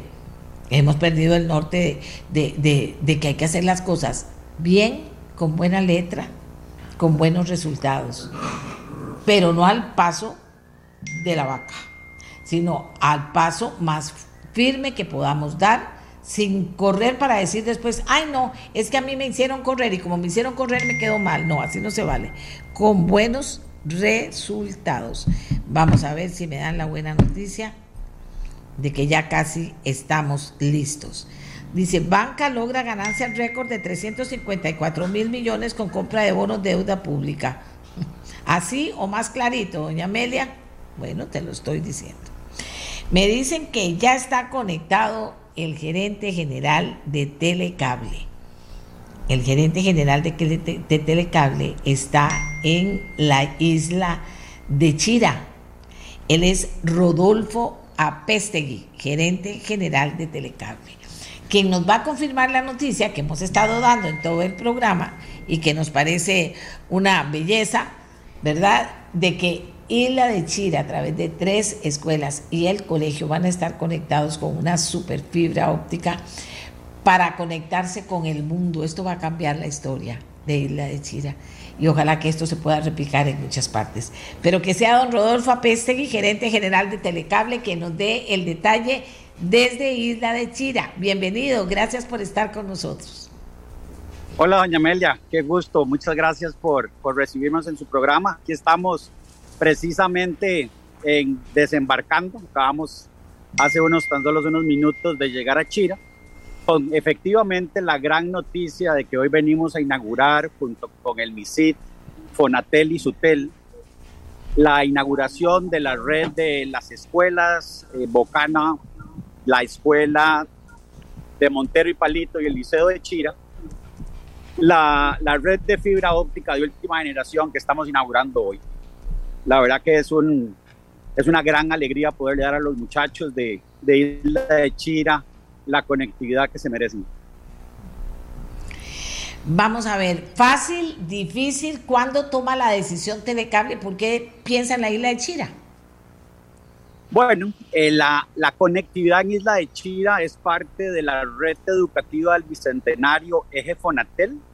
Nosotros como adjudicatarios de de una parte del eje Fonatel hemos estado trabajando de hasta en 170 escuelas públicas. Chira uno, era una de esas tres. Pues con las complicaciones de, de conectar una isla con fibra óptica, pero el equipo de Telecable ha estado trabajando intensamente para que eso llegue a ser un éxito. ¿Qué tan intensamente? ¿Qué, qué, tipo de trabajo técnico conlleva esto para hacerlo realidad? Bueno, instalamos un par de torres, una del lado de Nandayure y otra en la isla, en la cual a través de microonda pasamos el enlace de internet y en la isla conectamos, conectamos 15 kilómetros de fibra óptica para llegar a todas las escuelas. Y dado que ya estábamos aquí, y veíamos la necesidad de la gente de Chira y de los pobladores de Chira, eh, inauguramos también y donamos un sitio público en un parque. Ese sitio público va a estar de acceso a toda la comunidad de Chira. Exacto. ¿Cómo lo ha recibido la comunidad? La verdad que ha sido, estamos inmensamente agradecidos con la comunidad, no solo hoy, eh, con los muchachos de la escuela y del colegio, todo el proceso en el cual nos han abierto las manos a los técnicos de Telecable, aquí nos han recibido con un cariño enorme. Eh, ha sido interesantísimo eh, lo que nos han expresado de la importancia que va a tener para ellos eh, en su desarrollo económico y la integración de tener fibra óptica de última generación de Telecable en la isla. Ahora, usted decía cómo se van a, a conectar. Eh, cuando uno piensa en que los muchachos puedan usarlo, piensa en que cada uno de ellos pueda tener algún instrumento para conectarse. ¿Qué está pasando con esa parte? Sí, parte de todo el tema de la red educativa y Fonatel y todo el cierre de brecha digital incorporen algunos centros educativos equipamiento. En este caso, nosotros hoy estamos inaugurando la parte de la red inalámbrica. Eh, para todos los centros educativos y en otros programas de Fonatel está la parte del equipamiento. ¿Cómo se siente usted gerente de una empresa netamente costarricense? Porque eso es bonito decirlo, netamente costarricense que ha hecho un esfuerzo de muchos años, que puede estar en este momento presentando la noticia y presentándosela también a todos los habitantes de Isla de Chira, como el principio de qué, don Rodolfo, de, de que podamos esperar qué más. O sea, es un gran orgullo, es un gran orgullo que una empresa nacional como Telecable, que tiene 17 años de estar cerrando brechas, de llegar a donde nadie pensaba que podíamos llegar, hoy estemos llegando a Chira. Es, es un hito realmente llegar a Chira, eh, pero hemos estado llegando en los últimos meses a Paquera, a Montezuma, a Cóbano, a San Ramón de, de, a San Ramón, a lugares que la gente nos está recibiendo diciendo wow, la fibra ya llegó. Eh, tenemos que entender que tenemos la responsabilidad de construir las autopistas del futuro.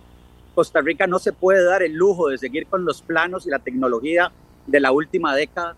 Tenemos que construir las autopistas tecnológicas del futuro y eso es fibra óptica hasta su casa, fibra óptica hasta su empresa. Ahora, fibra óptica para todos los costarricenses, hasta su casa y hasta su empresa.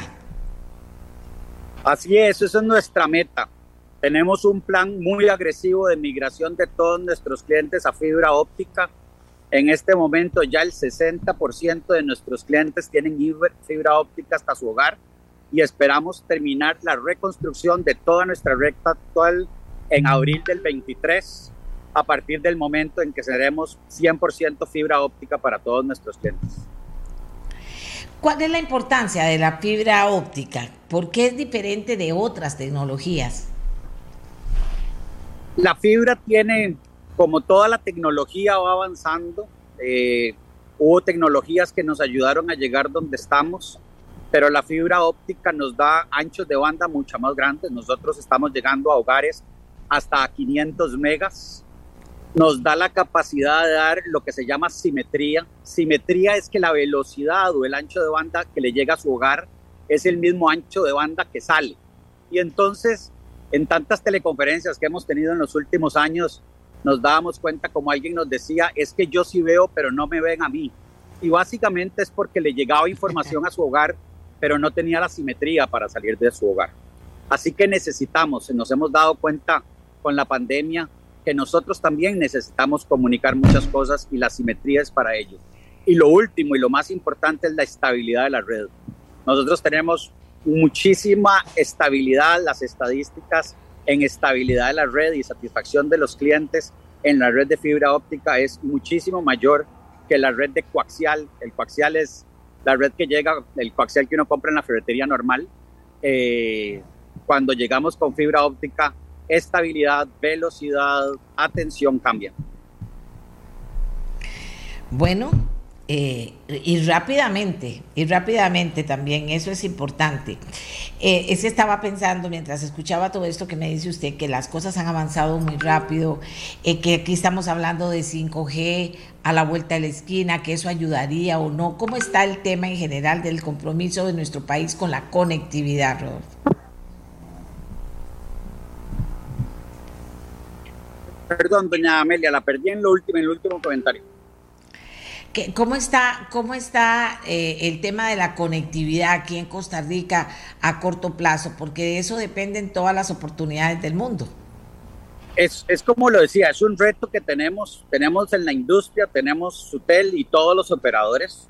En el último informe de Sutel hemos visto un crecimiento importante en la conectividad, pero nos hace falta camino. Y como le digo, el camino lo tenemos que construir en fibra, no en las tecnologías del pasado. Eh, nosotros como Telecable estamos comprometidos, como ya le decía, para llegar a reconstruir toda nuestra red en, en el 2023 y a partir de un plan que nos va a llegar hasta cubrir un millón de casas pasadas en los siguientes tres años. Bueno, yo le iba a preguntar que qué planes tiene Telecable para el futuro.